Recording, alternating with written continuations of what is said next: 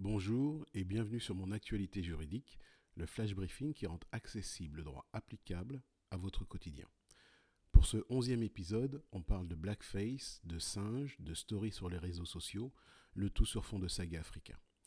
À moins que vous ne reveniez d'un pays étranger, le week-end dernier, vous n'avez pu échapper à la polémique Le slip français, polémique que l'on peut résumer ainsi. En début d'année, le compte Instagram Décolonisons-nous compte dont l'objectif annoncé est de déconstruire l'héritage postcolonial de l'inconscient collectif, ce compte a diffusé une vidéo tournée lors d'une soirée privée dans laquelle on découvre deux personnes, l'une grimée en femme noire, l'autre en singe. Sur la musique de Saga Africa, l'une se trémousse grossièrement, pensant certainement mimer des danses africaines, et l'autre opère des déplacements de primates sous les rires d'une troisième personne. Dans son message, Décolonisons-nous indique que les trois protagonistes de la vidéo sont des employés de l'entreprise Le Slip Français et demande à cette dernière entreprise de ne pas faire l'impasse sur des faits qu'il qualifie de graves. Après plusieurs dizaines de milliers de vues, des internautes appellent au boycott de la marque Le Slip Français. De même, les trois protagonistes suppriment leur compte Instagram.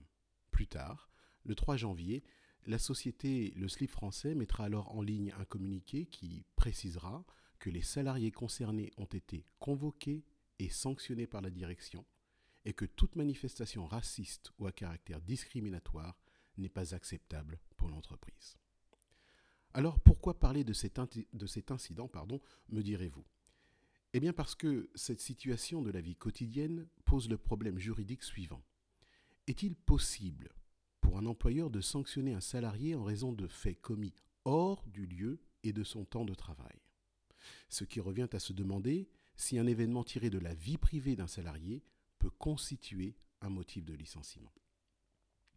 Dans une décision du 16 janvier 2019, la Chambre sociale de la Cour de cassation a rappelé sa position constante, selon laquelle un motif tiré de la vie privée d'un salarié ne peut, en principe, justifier un licenciement disciplinaire, sauf s'il constitue un manquement du salarié à une obligation découlant de son contrat de travail. En d'autres termes, la Cour de cassation rappelle que le principe est qu'un employeur ne peut tirer prétexte des agissements de son salarié dans sa vie privée pour le licencier. Ensuite, la Cour indique que l'exception à ce principe est le cas où l'agissement du salarié constitue un manquement à son contrat de travail, donc une faute professionnelle. Alors, qu'est-ce qu'un fait commis dans la vie privée qui constitue une faute professionnelle?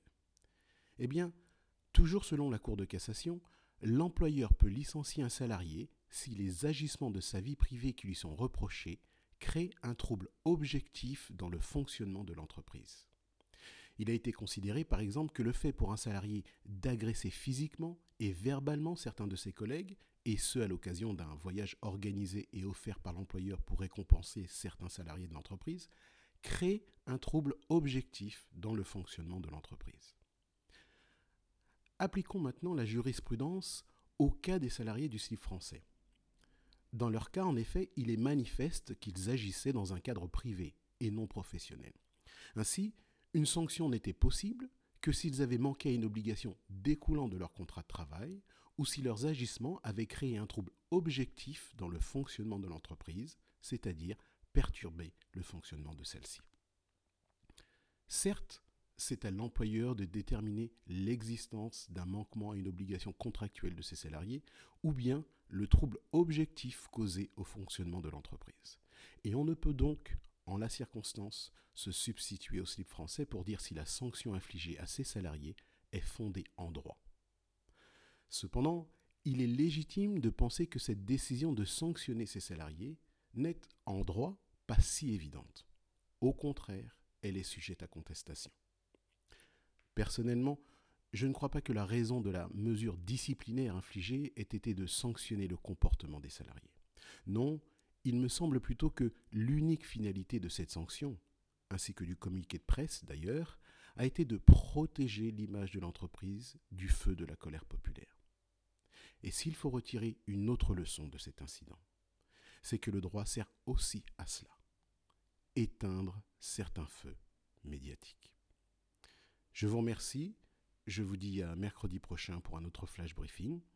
D'ici là, activez la skill Mon assistant juridique pour obtenir des définitions, de l'information juridique sur vos questionnements, ainsi que des fiches explicatives détaillées.